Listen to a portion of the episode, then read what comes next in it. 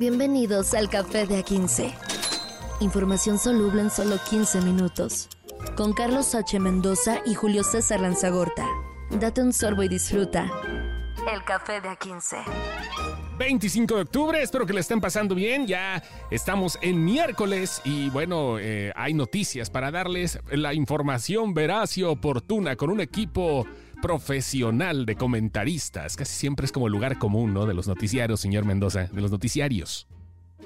La noticia objetiva hasta sus oídos. Güey. Veraz y objetiva. Veraz y oportuna. Diría un maestro de periodismo en la Escuela de Periodismo, Carlos Septién, decía, el periodismo no puede ser objetivo porque nosotros somos sujetos, no somos objetos. Por, es por eso es subjetivo lo que nosotros hacemos. Entonces, nosotros les vamos a decir lo que nosotros pensamos de lo que sucede en estas tres notas del día. Y la primera del día es el huracán Otis, que ya es categoría 5, madre mía. No más, ya, güey. O sea, y eso pasó en unas horitas nada más. Pasó a ser categoría 5 y está entrando por el Pacífico mexicano, tomando el rumbo de Acapulco de Juárez. Va a ser donde va a tomar, pues ya un poquito menos fuerza. Sabes que tocando tierra rebajan la categoría y se espera que más arriba del estado de Guerrero llegue a la categoría 3. Pero mientras está un tremendo, un señor huracán que abarca literalmente todo el estado de Guerrero. Sí, y deja que se vuelva la categoría 4 o 3 ya tocando tierra, pero todos los ríos manantiales se van a empezar a desbordar porque viene con todo este huracán y sí ya es un tema importante y vamos a ver cómo afecta a Acapulco. Hoy, hoy cuando ustedes estén escuchando esto en Acapulco están más mojados que de costumbre. Así es, eh, la dirección que supuestamente estará tomando el rumbo de este huracán Otis, que vaya, ya está en la O. O sea, ha sido un año con pocos huracanes, pero potentes este, sería hacia Ciudad Lázaro Cárdenas, estaría recorriendo toda la costa de Guerrero, desde Acapulco hasta Cihuatanejo y de ahí, bueno, pues ya estaría tocando la tierra de Michoacán y seguramente podría llegar hasta Colima si es que no se desvía un poquito como sucede con estos que en, en teoría son impredecibles, pero pues ya sabes qué onda, ¿no? Ahorita como que no hay fondén, no sabemos qué hacer. Ah, nada más, pues así, el Fondo para Desastres Naturales Pérez se lo estamos atendiendo, pero agarre de su apoyo social y cómprese su, y cómprese su despensita, ¿no? Sí, sí, sí. Pero dicen que a lo mejor se desvía para Michoacán y después jala para el centro, ¿eh? Estado de México, Morelos, Puebla y Tlaxcala. Bueno, que eso decía que está muy gracioso porque aquí estamos viendo los updates de las notas. Cuando nos ponemos de acuerdo para hacer el café de A15, nos vamos compartiendo las notas aquí en un chat. Y de pronto tú me la compartiste de categoría 4, cuando lo abrimos ya es categoría cinco y después digan, agárrense los pantalones, que esta madre se puso gruesa, ¿no? Así de van avanzando, así de... Pero si me la mandas hace 20 minutos, ¿cómo que ya es cinco? Sí, Y te das cuenta que en la tarde era tres y fue aumentando muy rápido. ¿Y quién sabe? Aumentando muy rápido. ¿Quién sabe el transcurso de la noche cómo se ponga? Porque esto lo estamos grabando a las 11 de la noche del 24 para que usted amanezca fresco con las noticias, pero esperemos que no tanto. se queda más fresco. Así como saber si se volvió categoría 5, si usted baja el pie de la cama y siente humedito, es que ya fue categoría 6 esta se, se, saca el dedo con un, se chupa el dedo, le pone saliva y si hace mucho aire, sí se le sí, güey, pues o sea, apenas ayer eh, Claudia Sheinbaum dijo que el eh, Fonden desapareció por la corrupción tremenda y todo el asunto, pero de una u otra forma ese fondo era importante para cuando había desastres naturales que México por las cuestiones geográficas, eh, eh, que existen hidrográficas también, siempre ha sido un, eh, un, imán de desastres naturales, hasta dentro de que le compete. Afortunadamente casi no hay tornados, ¿vea? Pero pues ya con el cambio climático seguramente vamos a ver uno por la altiplanicie. No sé, güey. dicen que lluvias puntuales en, torrenciales en Guerrero, lluvias intensas en Oaxaca, lluvias fuertes en Estado de México, Morelos y Puebla, ya más pegado al centro, y chubascos en Michoacán y Ciudad de México. Pero esto era lo que decían a las 5 de la tarde. A ver qué dicen cuando despertemos. A lo mejor cuando usted está escuchando esto ya trae su snorkel y su, y, su salvavidas. Pues sí, porque esto va cambiando, señoras y señores. La información ahí va variando y pues son vientos de 270 kilómetros por hora tocando tierra previamente. Este, pues ya están los peores efectos de viento. Seguramente ahorita ya pasaron pero bueno, tenemos que dar esta información porque es uno de esos fenómenos que están impactando, de esos pocos fenómenos que se han dado en este año, afortunadamente, pero de los pesaditos que llegó con fuerza Otis. Te das cuenta también cómo se quedan los nombres de los huracanes cuando salen de una manera estrepitosa. Nombres que han quedado para la posteridad. Esperemos que este no sea así. Gilberto, Paulina. ¿Cuál otro me acuerdo? Vilma, ¿no? Ah, Vilma, claro, Vilma. Sí, güey. Eh, Claudia Sheinbaum, eh, Dolores Padierna. Ramírez. no son huracanes, güey. Ramírez también. Bueno, ya. Este, vamos con más información ahorita. Ya vamos a, a, quitar esto y esperemos que todos se la lleven tranquila con este asunto y vamos a pasar con algo. Pues igual, este, ya de lo que habíamos estado hablando acerca de los fideicomisos y cómo el Senado está en estos momentos en comisiones eh, para eliminar fideicomisos del Poder Judicial. Así es, como se intentó hacer lo del INE, uh -huh. el tema del INE, esta reforma que le querían hacer al Instituto Nacional Electoral, tenía que pasar necesariamente por una reforma constitucional. Entonces no tenían las dos terceras partes eh, de, eh, en las cámaras, entonces por eso no pasó. El tema que esta, que esta reforma al artículo 224 de la ley orgánica del Poder Judicial de la Federación no es constitución, entonces no es constitucional, entonces puede ser mayoría simple y ya fue aprobada por comisiones en el Senado, eliminar estos fideicomisos que le van a dar un tablazo en el lomo al Poder Judicial de la Nación. Un tablazo en el lomo, qué cosas, ¿eh? Está... Es que acabo de ver la película de Heroico, entonces. Sí, no es un tablazo en el lomo, ya esto pues está listo. El Senado aprobó en lo general extinción de 13 fideicomisos del Poder Judicial de la Federación con 67 votos a favor y 48 en contra. El Pleno del Senado aprobó la reforma a la ley orgánica del Poder Judicial de la Federación en materia de fideicomisos y fondos. Han sido extintos ya. Ahora sí, quedaron así como del periodo jurásico estos. ¿no? Y los fideicomisos, ah, se murieron en el 2023. Aunque bueno, pues Sánchez Cordero estaba buscando salvar cinco de los trece, ¿no? Porque también ella estuvo dentro de este poder antes de pasarse al otro, ¿no? Y dice, pues sí sé de qué se trata, chavos, y me van a pegar en mi pensión. No chinguen, sí, dijo pues doña. Olga.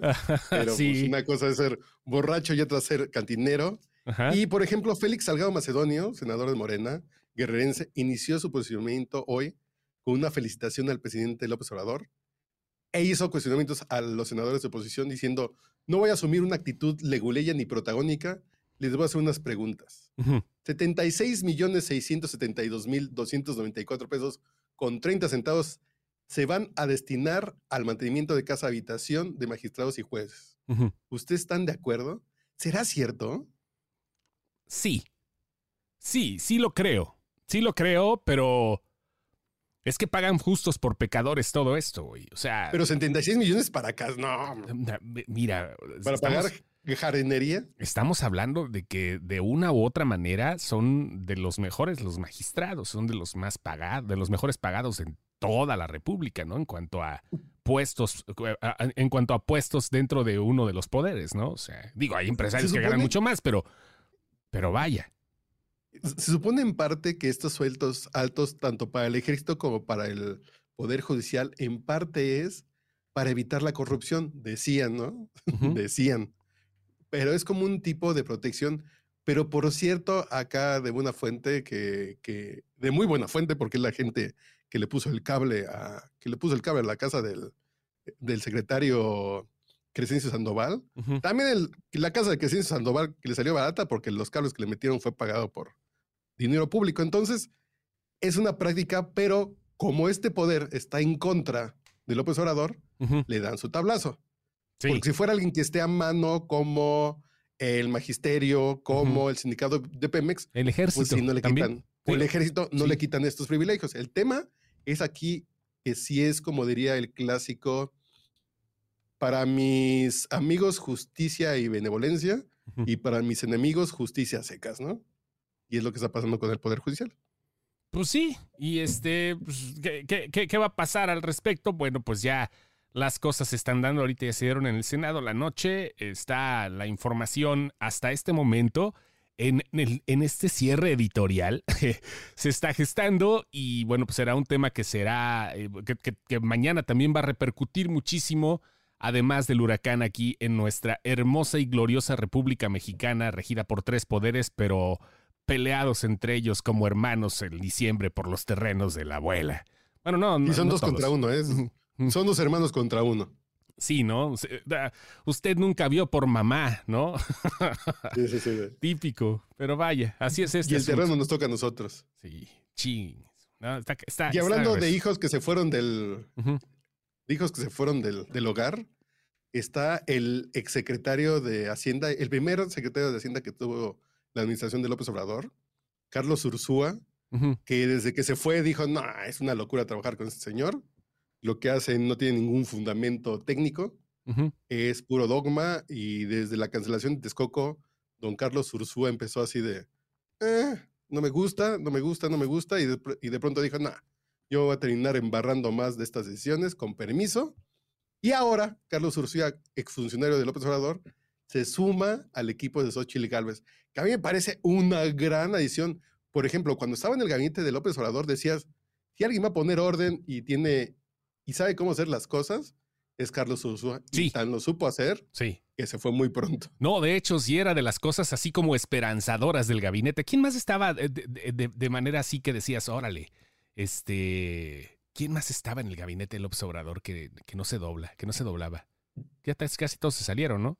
Así pues Olga Sánchez también estaba y sí De cierta manera. a ella. No, sí, pero sí también le tocó su. Ajá. Sí, sí, sí. Olga Sánchez que daba confianza, Marcelo Ebrard que daba cierta confianza. Tatiana. Trataba de Cloutier en economía que daba cierta confianza. Sí, daba cierta Ya todos que confianza. daban pero vaya. confianza se fueron. Ah, bueno, Germán Martínez en el Seguro Social, Ándale. que también ándale. dijo así de, sin presupuesto y recortando, no, señor, gracias. Esto no puede funcionar si usted va a estar recortando el dinero Ajá. para tener un servicio público como el de Dinamarca, un servicio de salud público como el de Dinamarca. Bueno, pues ahí está entonces. Carlos Ursúa es licenciado en matemáticas por el Tecnológico de Monterrey y maestro en matemáticas por el Centro de Investigación y Estudios Avanzados Investav del IPN, así como doctor en economía, un economista, técnicamente tiene toda la oportunidad para poder ser, eh, pues, eh, ah, se me olvidó el término, un estadista, ¿no? De cierta manera. Y bueno, pues ya ha estado trabajando en el Banco Mundial, la Comisión Económica para América Latina, bla, bla, bla, y fue uno de los que se le salieron del redil al maestro de maestros. Sí, duró escasos seis, siete meses en el gobierno y dijo con permiso porque eso no tiene vistas de que se vaya a mejorar. Ese señor funciona por dogmas y no por, por datos. Entonces, aquí no se puede hacer un trabajo serio con estos cuates. Hablando de trabajo serio, creo que sí está, eh, eh, as- así como en eh, el draft, creo que se necesitan unos buenos fichajes como estos para recal- recapitular nuevamente la puntuación de Xochitl. Sí he visto que en los, las últimas semanas, no quiero hablar de meses, pero en las últimas semanas sí ha bajado un poquito el ímpetu que se tenía justo cuando fue anunciada, ¿no? O sea, de cierta manera no ha tenido ese momento de, de, de- de este- de- de llevar las cosas plenas, de plenitud, eh, creo que sí necesita este tipo de cosas, no fichaje porque la gente debe de confiarse de una u otra forma en que ella va a ser la representante de la oposición. Pero además hay que pensar que es una carrera de, Resistencia. de- así, así de medio fondo.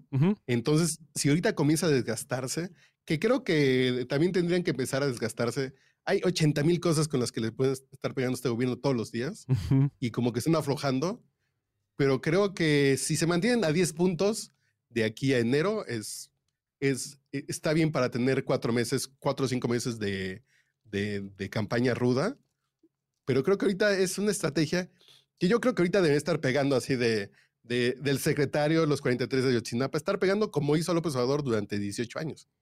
Entonces creo que ese tema de, de mantener el bajo perfil creo que denota por momentos como, como, mala, como mala estrategia y ver también a la gente normal, a la gente de a pie, cómo le traduces que Carlos Ursúa está en el equipo de Xochitl, porque los morenistas dirán, es un traidor que, que perdió sus privilegios y por eso se fue del lado conservador, ¿no? Eh, es que estamos ante las definiciones básicas, ¿eh? Y de los dos lados, o sea, es la definición básica que si tú le caes gordo a alguien o si tú te das cuenta que en algún momento hubo cierto dejo de eh, no empatía con la corriente que estabas, ya eres un traidor, un vendepatrias, un... Vaya, los adjetivos que generalmente utiliza Fernández Noroña para hablar durante las 24 horas. Pero vaya, o sea este, es de los dos lados, ¿no? ¿Cómo, cómo le vendes la idea al, al, a, la oposición en este caso, ¿no? Que realmente, como dices, Carlos Ursúa tiene lo suyo. Y me ha pasado en las últimas semanas que también es un poco por lo que Xochitl se ha frenado. Mucha gente está harta de las noticias. Señores, ustedes están aquí, muchas gracias. Sí. Pero mucha gente dice, hay muertos, hay heridos, hay, hay pendejadas del gobierno, está la oposición, bla, bla yo no quiero escuchar noticias, mejor pongo mi serie de Gloria Trevi en VIX y háganle como quieran. Entonces hay mucha gente que por hartazo también termina sin influir. Entonces es muy interesante esto y ver cómo, y yo creo que sí tiene que ser una campaña de Xochitl Galvez casi perfecta. Casi perfecta. Así lo bueno es que ya le dieron los trancazos, ya se los dieron de entrada y ya no es, y ya no creo que vaya a tener más trancazos. Entonces ya sabemos que su, su trabajo de titulación está sospechoso. Su casa quedó claro que su casa está e, en regla. pero son de esas cosas que dieron los trancazos para, para que la gente no se entusiasmara tan rápido. Entonces ya tenemos eso. Entonces falta ver la estrategia real de la campaña. Y esto solamente es, siento que yo, esto de Carlos Ursúa, me suena a que es solamente para salir en la nota. Sí, claro. Pero falta que nos digan, a ver, Carlos Ursúa ya propuso estos cinco puntos, ¿no? Debe de haber un fichaje, te digo, eso sí, y cada uno debe de tener sus puntos. Y constantes, que nos digan que hasta jugar a quiénes van a ser sus secretarios. Ajá. Que nos diga, Juan Pérez va a ser el secretario de salud porque hizo tal, tal, tal, tal, ¿no? Ajá. Julio Frank, eh, estratega de, de, salud con Cedillo. hacer un Dream Team como en el extinto FIFA, ¿no? Así, sí, sí, sí. estaría chido. y, que, que, los al dos. Ultimate. al, Ultimate, justamente. Por cierto, y además para terminar, anoche Shane Baum dejó plantados a los militantes en el Estadio Azul, estaba casi vacío. Todos dijeron que no, pues el 12 de noviembre nos volvemos a ver, pero no llegó Shane Baum, un evento organizado por Mario Delgado, el encuentro por, con la militancia en la Ciudad de México. El estadio estaba, pues así, y Claudia no llegó. Ya mañana hablamos pues, de eso. Dijo que son muy poquitos, ¿para qué voy? Oh, sí, ella quiere muchedumbre. Ella quiere mucho. Yo me encontré la nota de Sergio Andrade, revelan de qué, cómo y dónde vive el productor. A mí eso me interesa ahorita que estoy clarísimo con la serie de VIX. ok, yo dije que eso te interesa, que quieres ser productor musical también, no me salgas con eso. Ah, eso fue Café de A15. Ahí nos vemos. Café de A15. Información soluble en solo 15 minutos. Con Carlos H. Mendoza y Julio César Lanzagorta. Date un sorbo y disfruta. El Café de A15.